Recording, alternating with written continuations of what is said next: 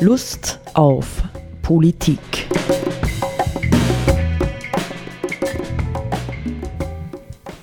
Liebe Hörerinnen und Hörer des Freien Radios Freistadt, Sepp Kiesenhofer und Roland Steidl begrüßen Sie zu einer Sendung Lust auf Politik. Ähm, eine Sommersendung. Nicht, was haben wir heute für einen Tag? Den 21. Juli, nicht, äh, an dem wir aufnehmen. Politisch gesehen nicht äh, geht gerade die Konferenz äh, der europäischen Staaten über Finanzförderungen im Zuge von Corona-Krise ihrem Ende entgegen. Aber wir wollen uns nicht unmittelbar mit diesem Thema beschäftigen, sondern ähm, ich habe ein bisschen was vorbereitet, Sepp, habe es dir gerade erzählt, nicht ähm, über ein ganz ungewöhnliches Thema, von dem man möglicherweise nicht erwartet, dass es ein brisantes ähm, politisches Thema sein könnte. Ähm, soll ich es schon verraten? Was sagst du? Ja, sicher. Ich Sag's okay. uns. naja, es geht um einen äh, Gedankenkomplex, den ich ein bisschen gesponnen habe, der sich mit dem Thema Gier beschäftigt. Nicht? Das ist ja mittlerweile ein durchaus salonfähiges Wort geworden in der Beschreibung unserer gesellschaftlichen Handlungsmuster ja, oder Denkmuster oder vielleicht auch unserer emotionalen Muster. Der gierige Mensch, nicht? Man könnte ihn auch, äh, den Homo economicus nennen, ja, so wird er auch teilweise in der Literatur mittlerweile genannt. Also Gier als zentrales ähm, Lebensmotiv von Menschen in der modernen, technisierten und ökonomisierten Gesellschaft, ja, in der globalisierten ökonomischen Gesellschaft. Wobei kann man das wirklich jetzt so in der Form gleichsetzen, Homo economicus gleich, also Gier. Gier? Weil, grundsätzlich würde ich jetzt mal sagen, Homo economicus bedeutet ja zuerst einmal nur, dass sozusagen der Mensch in seinem Verhalten und Denken oder von mir aus Empfinden sich an wirtschaftlichen Dingen orientiert. Ja? In erster Linie mal man da jetzt gleich sagen, gleichsetzen kann, dass das gleichzeitig Gier ist. Vielleicht, ist Vielleicht kommen wir dorthin, nicht? Ich habe es jetzt ja. nur übernommen, ich habe es jetzt zunächst einmal übernommen von einem Autor, den ich nachher noch zitieren möchte, der es schon offensichtlich gleichsetzt. Ja? Aber es kann sein, nicht, dass das auch eine willkürliche Setzung ist, aber tatsächlich, so wie du es jetzt eigentlich in Frage gestellt hast, kommt es mir umso plausibler vor. ja. Wir werden dann also, zum Schluss sagen, sagen Quod erat demonstrandum Demonstrandum was ja, nachzuweisen war. Nicht? Naja, naja, und vor allem muss man vielleicht dann äh, auch kritisch reflektieren, was ist denn Ökonomie im Grunde genommen, nicht? Ja, und ist das, was wir heute erleben, nicht an globalisierter, ähm, an, an globalisiertem Turbokapitalismus, ist denn das überhaupt noch Ökonomie? Mhm. Ja? Mhm. Oder ist es einfach die ähm, weltweit ausgebreitete Gier, ja, die sich eben als Ökonomie tarnt. Ja? Könnte könnte auch sein. Wäre, wäre auch interessant, mhm. nicht? Weil im Grunde genommen, wenn man es rein ähm, äh, praktisch übersetzt, ja, wörtlich übersetzt, ist ja Ökonomie äh, nichts anderes als die Gesetzlichkeit oder die, die Lehre von der Gesetzlichkeit des Hauses, in dem wir leben. Nicht, ob das jetzt ein kleines Haus ist oder ob es das Haus äh, Mutter Erde ist, auf dem wir uns befinden, das ist ja zunächst einmal offen, aber im Grunde genommen geht es um die Gesetzlichkeiten äh, des Hauses und wie man damit vernünftig umgeht, nicht? Und offensichtlich kann man zunächst einmal sagen, ist ja das, was wir äh, feststellen, dass wir überhaupt völlig unvernünftig damit umgehen. Nicht hinter dem, was wir heute an Ökonomie erleben, steckt ja so ziemlich alles nur keine Vernunft mehr. Ja? Wenn man sagt, Vernunft ist äh, wie heißt Verstand gebrochen durch Herz. ja, so. ja, genau, nicht? Äh, oder kommt von Vernehmen, nicht? Ja, Vernunft kommt ja auch von Vernehmen. Das heißt ja, ich muss mich hellhörig machen, um erst einmal zu hören, was ist denn los auf diesem Planeten, nicht? Und ich habe oft den Eindruck, dass wir überhaupt nicht mehr hinhören. Ja, von Vernunft keine Spur, sondern wir haben Pläne und, und Projekte und die ziehen wir durch äh, im Sinne äh, des Gewinns, ja, und der äh, Profitmaximierung und wie auch immer, das hat mit Hinhören und Vernunft einfach nichts mehr zu tun. Ja, also es gibt viele so Themen, die äh, eben zum Beispiel Klimawandel oder so, wo es ja nachweislich sozusagen äh, klar ist, was vor sich geht und gleichzeitig auch nachweislich klar ist, mit welchen Strategien und Mechanismen von bestimmten äh, Konzernen, Menschen und so weiter, Gruppen äh, dagegen vorgegangen wird, um dieses Thema zu zu zerschlagen, sagt man da jetzt im, im rechtlichen oder im juristischen. Ja, du lieferst mir jetzt, du lieferst mir das optimale Stichwort, Sepp, weil ich habe ja gesagt, also es gibt so verschiedene Bausteine nicht für dieses Thema, das wir mal so ganz grob äh, unter dem Titel Gier äh, bearbeiten können. Nicht, ich habe in den letzten Wochen immer wieder äh, an den Carsten Spohr denken müssen und mich innerlich damit auseinandergesetzt. Ich kenne den Mann ja nicht. Ich sehe immer nur in den Zeitungen, da ich kein Fernsehen habe und so sehe ich Fotos von ihm. Und wenn ich so in sein Gesicht blicke, dann denke ich immer, das ist ein ganz schöner Hardliner. Ich weiß nicht, 53 oder 55 Jahre alt. Und ich habe mich eben damals, wir haben eine Sendung drüber gemacht, daran gestoßen, dass er so salopp sagt, so okay, äh, also es kostet jede Stunde, äh, die wir da im Lockdown sind, kostet die Lufthansa eine Million Euro. Euro, nicht? Und äh, ich fordere von der Bundesregierung 9 Milliarden. Ja? Und das war dann noch ein bisschen ins Verhältnis gesetzt zu den 5 Milliarden Dollar, äh, von der die UNO sprach, dass sie für Afrika notwendig äh, wären, um äh, die schlimmsten Folgen der ähm, Ernährungsknappheit für die Menschen, die dort auch von Corona betroffen sind, äh, irgendwie zu mildern. Ja, so, jetzt habe ich dann gedacht, in welcher Situation ist, und das ist für mich schon typisch, du hast gesagt Klimakrise, nicht Klimawandel. Ähm, Carsten Spohr ist der Chef der Lufthansa, nicht? Und man wird heute kaum mehr bestreiten können, dass das Fliegen und das Fluggeschäft einen wesentlichen Beitrag zur CO2-Produktion leistet. Nicht, nicht den alleinigen, aber doch einen wesentlichen Beitrag. Und äh, wir alle haben ja gemerkt, wenn dann mal der Lockdown weltweit verhängt ist, erholt sich die Atmosphäre, wie man das so aus dem Weltraum sehen kann.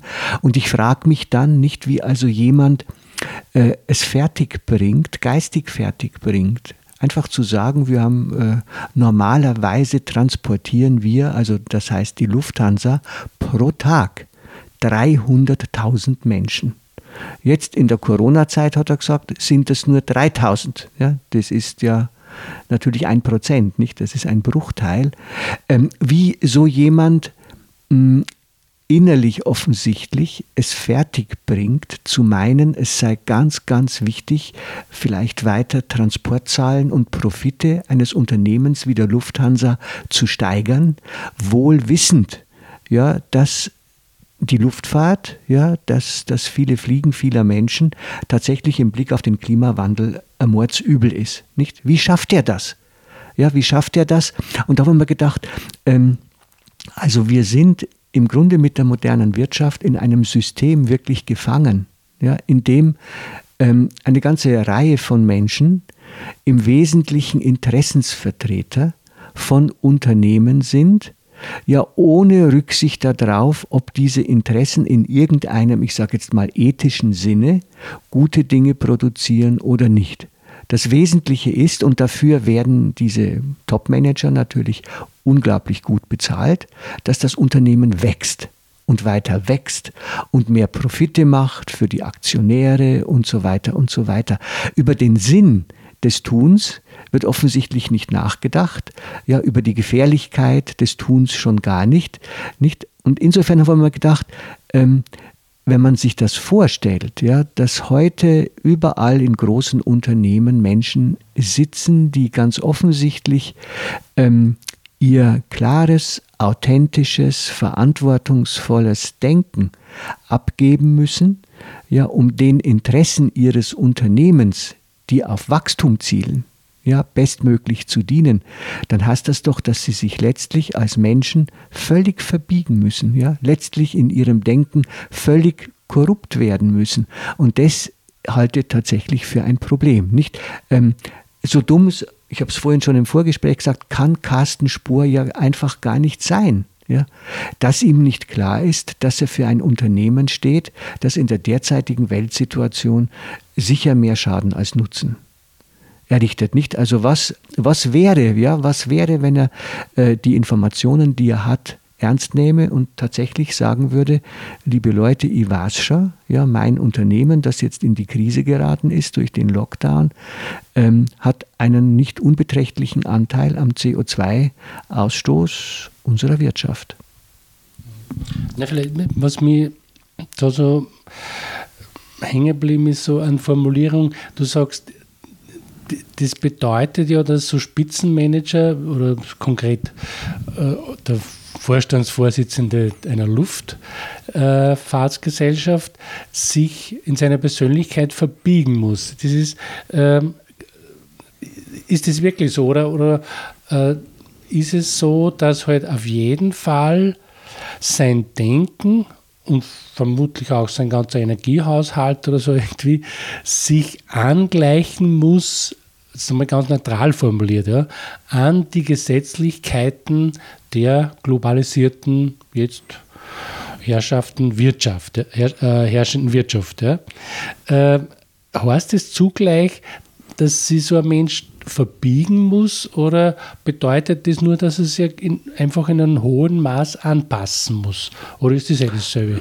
Naja, oder dass er, dass er, das kann man natürlich auch sagen, dass er möglicherweise äh, Dinge, die dem, was er jetzt tun muss, Klammer auf, um auch viel Geld zu verdienen, Klammer zu, ja, dass er dem, was dem entgegensteht, ja, diesem Interesse, ja, dass er das einfach verdrängen muss, nicht? Also ich erinnere mich immer an die Worte eines Freundes von mir, der in großem Stil Unternehmensberatung im deutschsprachigen Bereich beschrieben hat. Der hat gesagt, äh, je weiter du in den Hierarchien großer Unternehmen wie Siemens zum Beispiel oder andere, die er beraten hat, kommt, desto enger wird der Horizont derer, die da sitzen.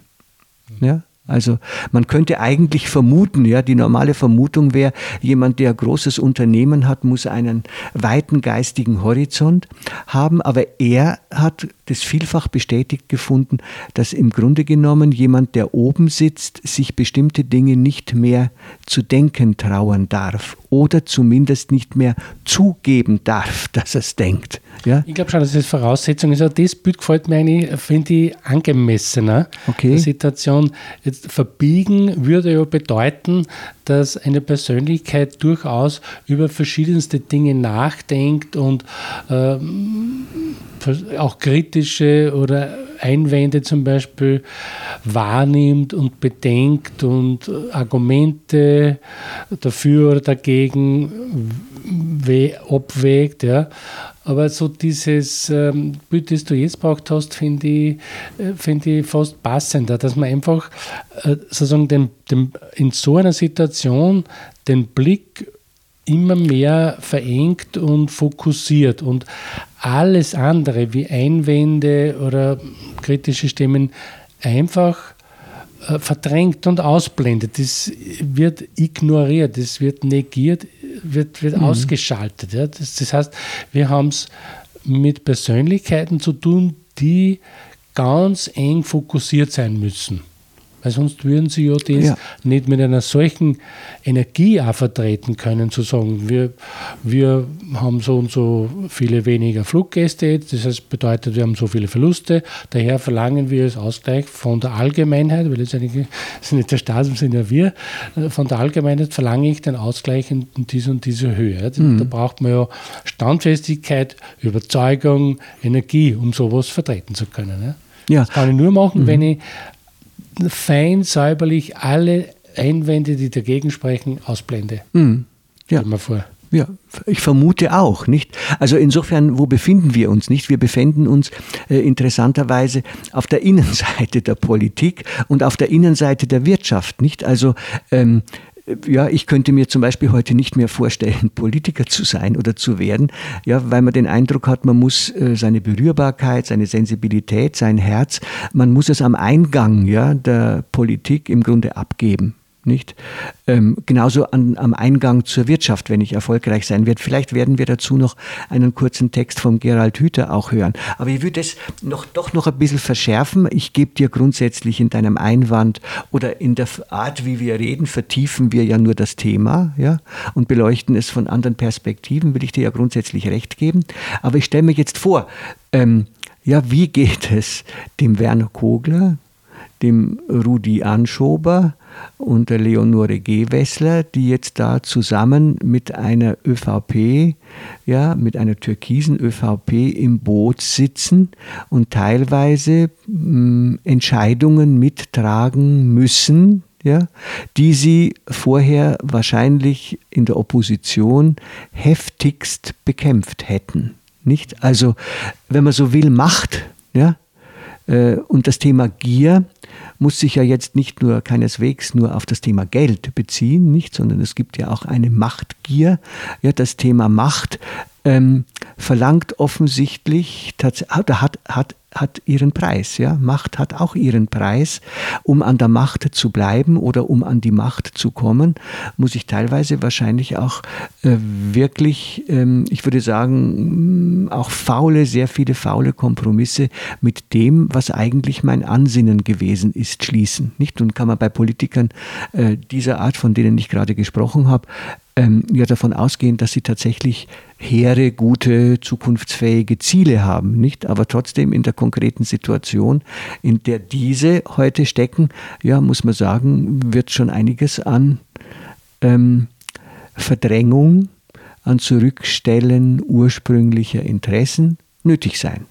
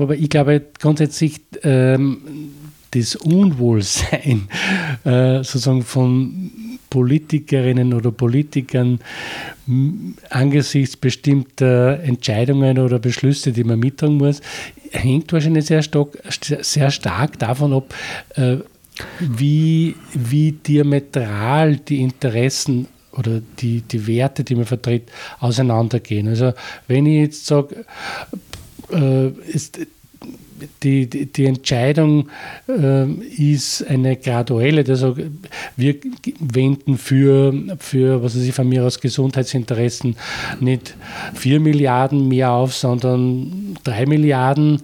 Dann ist das ja ein Kompromiss. Da, da geht es nicht ums Grundsätzliche. Aber ich stelle mir immer vor, ins, das Beispiel, das du jetzt gebracht hast, mit zum Beispiel den Grünen in der Regierung, da ist ja die Rahmenbedingung eine solche aus meiner Sicht, da geht es ja um ganz, ganz grundsätzliche Entscheidungen. Äh, zum Beispiel, dass sie die Entscheidung mittragen, dass Österreich äh, keine Flüchtlinge aus Griechenland aufnimmt. Ja? Mhm da geht es ja um, um, um die Humanität im Grundsätzlichen. Genau. Ja? Ja. Oder dass man eben zum Beispiel die, wir haben ja bezüglich äh, Fluglinie das gleiche Thema in Österreich wie in Deutschland.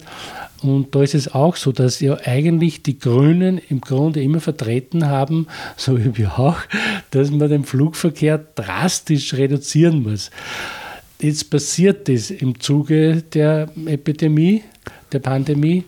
Äh, und natürlich leiden dann logischerweise die Fluggesellschaften und anstatt zu sagen, okay, jetzt ist es schon mal so, was tun wir mit den Leuten, die damit beschäftigt sind, weil wenn die Flieger und sind, ja, sind es weniger schädlich, wenn sie am Boden stehen.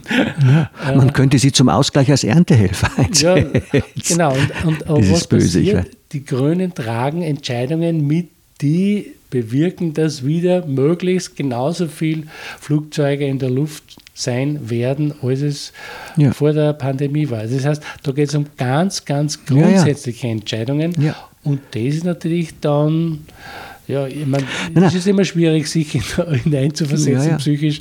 Ich tue mir da ehrlich gesagt ganz schwer damit, mir das vorzustellen. Wie geht es mir damit, wenn ich genau das Gegenteil von dem, was ich immer vertreten habe, plötzlich aus politischen Gründen vertreten muss? Ja, ja, genau. Schwierig. Ja, eben, aber auf der Ebene befinden wir uns eben nicht. Wir befinden uns auf der Ebene, was äh, führt dazu, dass Menschen ihren eigenen Grundsätzen untreu werden. Ja, ist es untreu werden müssen. Oder untreu werden müssen Sie denn das? Ja. ja. Sie könnten ja aus der Regierung austreten, genau, nicht? Ja? ja. Das wäre die Konsequenz, zu sagen, nicht, also es gibt einige No-Gos ja, in unseren Vorstellungen künftiger Politik und wenn hier nicht gescheite, irgendwie zumindest vernünftige Kompromisse gefunden werden, nicht, natürlich ist Demokratie die Kunst des Kompromisses, keine Frage, nicht? Ja, sonst wäre sie ja totalitär, nicht? Sonst wäre sie ja nicht, also die Kunst des Kompromisses, aber dass sozusagen ganz bestimmte Positionen völlig aus dem Blick geraten, ähm, oder verdrängt werden müssen, äh, das wäre wirklich dann ein No-Go. Ne? Aber ich möchte nochmal zurückkommen ja, auf, die, auf die Dimension der Gier. Nicht? Ich sehe schon, das werden zwei Sendungen werden. Ich habe noch gar nichts zitiert jetzt. Nicht? Ähm, also wenn man zurückblickt, nicht, ähm, was mich sehr ähm, fasziniert hat, äh, ist die Frage, die der Gerald Hüther ja, in dem äh, Buch Education for Future, wir haben in Soziales und Bildung schon ein bisschen daraus zitiert, aufgeworfen hat. Er hat nämlich letztendlich die Frage aufgeworfen, worum geht es denn im menschlichen Leben eigentlich? Ja, und hat eine interessante ähm, Polarität aufgemacht. Geht es um Erfolg oder geht es um Glück? Und er hat in seiner Sichtweise hat er die beiden Dinge auseinander dividiert. Ja, und hat gesagt, bei uns werden ausbildungsmäßig ja, in unseren Schulen äh, durch die Interessen von Eltern, ihren Kindern gegenüber und so weiter und so weiter, werden in der Regel die Weichen gestellt, in dieser Gesellschaft erfolgreich sein zu müssen. Ja? Also ähm, sozusagen eine gute Ausbildung zu haben, damit ich irgendwo in einem Unternehmen gut durchkomme, damit ich dort Karriere mache, damit ich genügend Geld verdiene und so weiter und so weiter. Und seine These ist, dass in der Regel ja, der Weg des Erfolgs letztlich eben nicht zu dem Gefühl eines gelingenden Lebens führt und schon gar nicht zum Glück, sondern dass es letztlich ein Weg der Anpassung ist, ja, extremer Anpassungsleistungen. Wir wissen das ja teilweise auch von äh, etwa im Extremfall von Bankern bei Unternehmen wie Goldman Sachs, ja, unter was für einem irrsinnigen Erfolgsdruck äh, die letztendlich auch leiden, äh, die aber dann letztendlich dazu führt, dass bei vielen unterschwellige Depressionen wachsen, Alkoholkonsum steigt, ja, irgendwelche Exzesse folgen, Konsumgier, ja, man muss sich die tollsten Sachen leisten, ja, man denke an den Film The Wolf of Wall Street, nicht, ähm, ja, aber dass das eben genau nicht der Weg ist, der zum Glück führt, weil er im Grunde genommen als Karrieretrip ähm, auf den Weg der Einsamkeit führt, ja, the lonely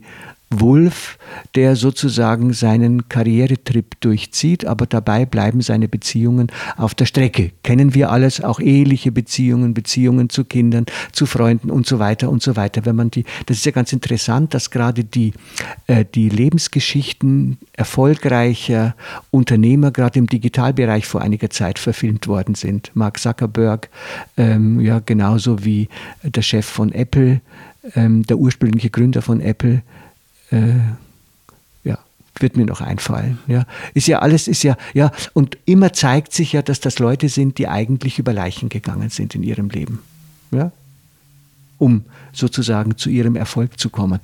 Und demgegenüber stellt eben der Hüter ein Leben in Kooperation, im Miteinander, in der Begegnung, in guten Beziehungen, ja, wo sozusagen diese, dieser Ego-Trip wegfällt ja, und stattdessen praktisch ähm, die Erfüllung durch das Miteinander tritt. Ja, was ja mittlerweile die Neurowissenschaftler sagen, dass das tatsächlich ein viel höheres Glückspotenzial in sich birgt als sozusagen der Erfolg, den ich im Wettbewerb gegenüber anderen erreiche.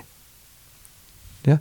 Also das wäre wieder so, also These wäre, ähm, wir haben mit dem, wie wir in unserer Gesellschaft oder wie wir Menschen in dieses gesellschaftliche System einführen, im Grunde genommen einen falschen Weg beschritten. Der genau das, was er vorgibt, ja, ich werde glücklich, ich werde reich, ja, also die Kombination von Reichtum und Glück letztlich niemals erfüllen kann. Nicht? Aber sehr viele Leute fallen auf diesen Schmäh rein. Das wollte ich gerade äh, fragen. Ja, das Interessante ist ja, dass das funktioniert offensichtlich, dass äh, sozusagen ähm, so viele Menschen letztendlich glauben, auf dem Weg des beruflichen oder finanziellen oder wirtschaftlichen Erfolgs äh, Zufriedenheit oder, oder Glück zu finden. Ja? Äh, obwohl wir ja, diese Erkenntnis ist ja nicht unbedingt neu jetzt von Gerald Hütter, obwohl wir ja schon lange wissen, dass dem nicht so ist und vielleicht äh, eigentlich ja das Glück in der Einfachheit im Grund zu finden ist oder so.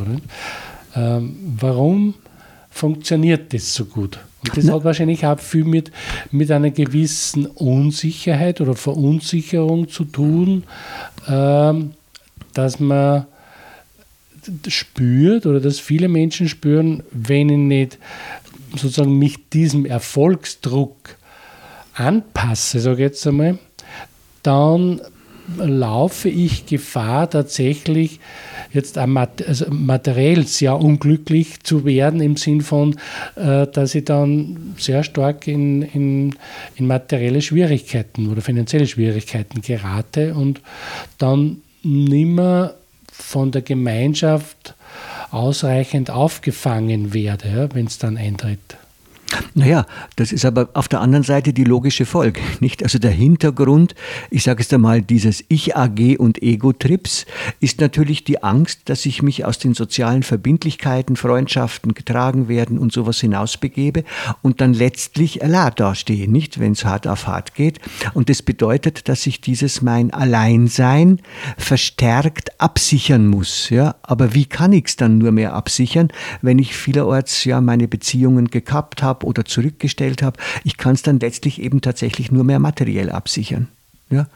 Ja, ja. Selbst das ist ja sozusagen, das ist ja ein wichtiger Bestandteil der neoliberalen Grunderzählung, nicht? dass den, dem Menschen klar gemacht werden muss, du musst dich anstrengen, das heißt, du musst dich in diese Konkurrenzgesellschaft hineinbegeben und wenn du es nicht schaffst, bist du selbst schuld ja, und verantwortlich für das Versagen und durch die, die, Reduktion und die sozusagen Ausdünnung der äh, sozialen Sicherheitsnetze wird auch sozusagen die Botschaft an die Menschen ge gegeben. Also verlass dich nicht auf dieses Netz, sondern halt dich ran. Sozusagen. Ja.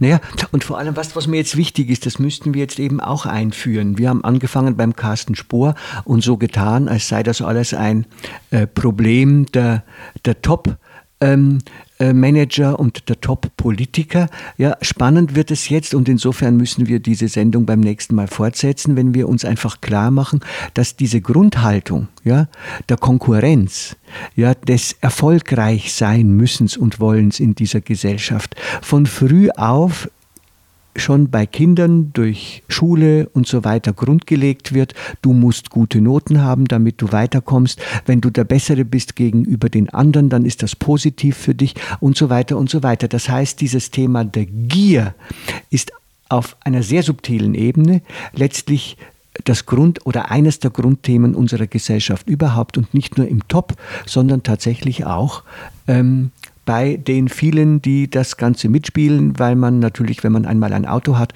äh, dann immer nur das nächst bessere kaufen kann. Auf keinen Fall ein schlechteres oder das billigeres. Schlechter, ja. okay, ja, in diesem Sinn werden wir das Ganze fortsetzen beim nächsten Mal. Gut, ja. auf Wiederhören.